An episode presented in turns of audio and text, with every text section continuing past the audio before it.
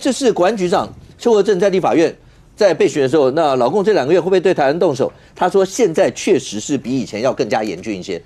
到底是什么状况？事实上是我们看看自己的状况啊，就是你看。如果要发生可能会有危机的时候，第一个房地产一定会先反应，啊，接下来是股市，结果我们今天发生什么？事？股市历史新高，嗯，所以大家对台湾非常有信心，嗯，所以这个在在这样子的情况下，你可以发现说，其实全台全大家当然会因为中国的文攻武赫，包含这个军机绕台等等，会怀疑说你会不会跑到台湾来做一些利用这个美国大选的空档来制造一些国际的纠纷，但实际上是看起来民众已经没有再相信这一套了，嗯，我们常讲狼来了这件事，你狼一年来。八十几次，我们再怎么信也很困难。嗯，但是呢，中国当代世界研究中心的研究员高阳哦，他讲说，如果嗯中台湾跟中国继续越走越远的话，而或者是台湾跟美国做这种所谓的隐性军事同盟的时候的话，他提出四个建议，可以让中国来制制裁台湾哦。他的讲法是这样：第一个是他应全国人大应制定完善的反分裂国家法的补充。嗯，第二个是。制定对台武器禁运法案，这个是针对其他国家。第三个是加大对台售武的公司和个人它的精准制裁力度。第四个叫中国军队可以加强对台湾海空域的常态巡逻。你知道他讲这四件事情是什么意思吗？第一个，制定和完善反分裂国家法的补充，意思就是其实我跟你不同国家，而且我对你有侵略的意图。嗯，如果你离开我，我就要打你。第二个、第三个都特别是在讲军售，但是他也在提醒我们，就是很多国家对台湾很好，所以我们有军售的管道。那当然，第四个就是加强对台湾海空域的常态化巡逻。这句话是废话，因为已经在做了。现在的问题是说，他在做这些事情的时候，对我们来讲，我们应该要的反应是什么？美国在这几天刚好也做了一件事情，就是陆战队教官来台湾交战。对啊，我们那个不算是他所说的隐形军事同盟吗？现美国陆战队来不算是跟我们有隐形军事，我们的隐形军事同盟不是今天才开始，是啊，是一九四九年就开始了，而甚至是更早。可是以前大家都不敢讲啊，不不，这次是大辣辣的，在媒体上就告诉你说有它的政治意义。它分成两个部分，我们分成这个陆战队跟这个中国学者两件事情分开来讲。第一个是说。过去我们没有把中国当敌国，而且我们一直以为政治归政治，经济归经济，所以这件事情可以分开来讲。我们在这一阵子的确就看到美中贸易战之后，中国对台湾的侵略意图越来越明显，所以我们从来都不是鼓吹战争，但是我们怎么样？我们反侵略的企图嘛，我们希望我们可以跟他保持距离。那第二个呢？他去讲说中国军队加强。海空域的常态化巡逻，对我们来讲哦，他你你你如果一直吓我啊，然后我们久了会麻痹嘛，嗯，啊麻痹之后你就必须要再升高嘛，哦，这个本来是小飞机变大飞机啊，然后变巨巨飞机，可是问题是你飞飞飞飞到最后，你还是。你还是会有尽头啊！你接着要飞什么 ID Four 吗？航空母舰吗？你已经没有东西飞了怎么办？它只剩下一个下一个管道是开火嘛？嗯。可是长此下来，你看它如果开火的话，它是主动挑起战事哎。嗯。因为我们从来没有说说我要打我要我要反攻中国啦，我要打香港、打北京、打蒙古，我们从来没有这样宣称哎。可是你跑来跟我们先开火的话，是你主动挑起战事，这个在国际上是没有办法被接受的。那当然，我们要还有什么事情可以做？我们要坚守，就是像国防部讲的这个叫自卫反击权。嗯。如果我的飞机遭锁定的话，我可以把你打下。来，这件事情是大家普遍可以接受的，所以当他们在用心心理的喊、心战的喊话，或者是军事的威胁，甚至是用法律以及这个对对台军售国家的制裁，这些事情我们反而应该要做好三个建设。嗯，第一个，对国际之间，我们要把台湾准备好，我们的外交、国防、经济等等的实力，包含这次防疫的这个工位的系统，我们可以让大家知道台湾 can help，台湾不可以从。可是 w 觉得这次还是没有让我们进去啊。那个这个这个下一个议题啊，因为美国自己都还不知道到底要不要加这个东西啊，因为因为因为这件事情，这件事情你看到这几天，当 WHO 发生这事情的时候，那当然有非常多的国家跟非常多的领袖在声援我们。大家就讲说，那时候我们跟着美国，那美国说那时候他要退出 WHO，这个概念很简单，这最后也没有成，这大概也不会退。可是这一次，当美国会不会？拜登当选以后他再回去，那我们当时在过程当中做的一些事情，对我们来讲的话，到底会不会有好处？我们换个方式讲哦，川普为什么之所以台湾人给他的民调比较高，原因是因为他曾经让台湾人做了一个美梦。嗯，我们感觉好像可以新组一个怎么样的国际组织，新的怎么样的贸易协议，甚至在美台强化关系法案的时候，台湾有可能会变成一个主权自主的国家。嗯，现在他看起来，目前为止大家是认为他落选。我们也不过是回到四年前，四年前台湾有没有被中国统治啊？嗯，台湾有没有接受中国的统战呢？嗯，台湾也没有？成为这个就是选边站的时候跑去站中国那一边的人，我们的武器依然是在西岸啊，不是对着东岸太平洋另外一边呢。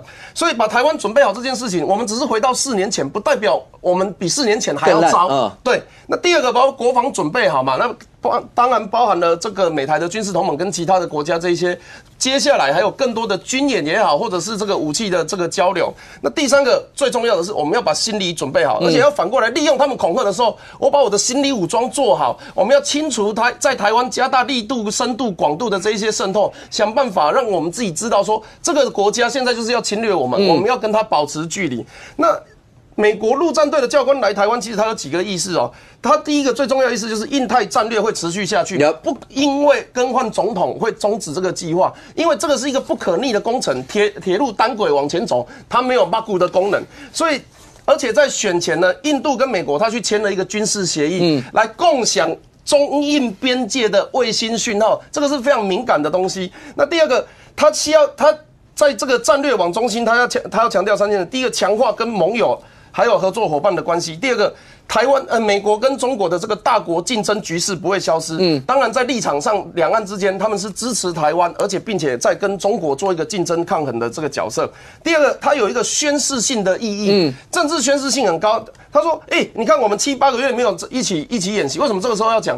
他当然对外的讲法哈是说啊，我们因为疫情影响比较淡的啦啊，所以我们来恢复交流。你还记不记得之前敦木舰的时候，大家在担心说啊，那个上面一定是美国人传染的。他那那那一艘那艘船不知道去了哪里？对，那时候一定是跑到美国去了，然后可能是关岛。大家还在那边画那个 世界地图，画来画去，一定是美国人传染的啊。现在交流怎么样？疫情趋缓。第二个，我们高调演训表示什么？在这一段时间中的大雪空窗时间，我们并没有因此低调看守，我们要继续捍卫印太战略。那最后呢，就是他们我们做精准交流，因为这一次他们用这个。美国陆战队的教官来的时候，他们除了是我们八月份这个宣布的这个作战突击艇哦，以及这个海上海上登船工具等等，这个宣示是什么？海上维权，我们要加强台湾的防卫方方式。所以在美国不断的举措，以及跟中国对我们嗯这样子的恐吓或者是喊话之外，台湾根本。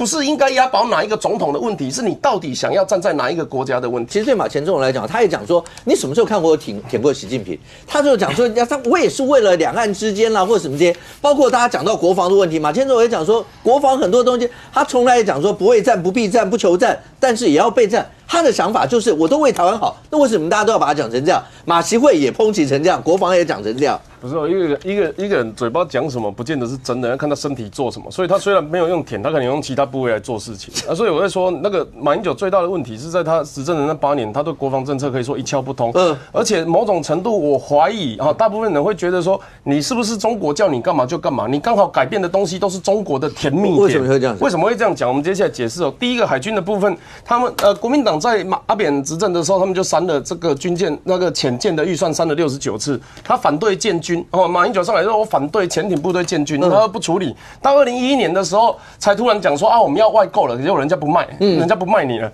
然后到之后后来他就讲说啊，我们这个时候海军内部自己就讲说，我们不能没有潜舰部队，因为中国最怕就是台湾建立潜舰部队。中国最大的问题就是他的潜舰出不了台湾海峡，所以我们必须要自己的潜舰部队。这是中国最害怕我们发生的事情。马英九八年不处理，所以到这我们本来以为啊，这个会不会很困难呢？不管是要用买的或自己做，是不是难度很高啊？总统没有办法处理啊，他甚至。对国民党内部的国防支持者，或者是这些军事专家讲说，这是一个民主的过程，我们没有讨论出结论。就蔡英文上来说，我们要国建国造，现在开始动工了。十一月仓库，这这这四年准备仓库、机械还有制程等等的，今这个月要开始动工了，还要开始真的把那些零件做出来了。这个是蔡英文的做法。空军二零零八年的时候说啊，我们可能可以买韩国的，可能可以买意大利的啊，也有这个一派国民党的说啊，不然我们自己做也可以。到二零一一年的时候，F 五 F 还有 RF 五一掉。下来失事，那个时候马英九又跳出来说啊：“那我们应该要国国机国造。”大概可是不知道为什么，到二零一五的时候，意大利的 M 三四六八又跑出来，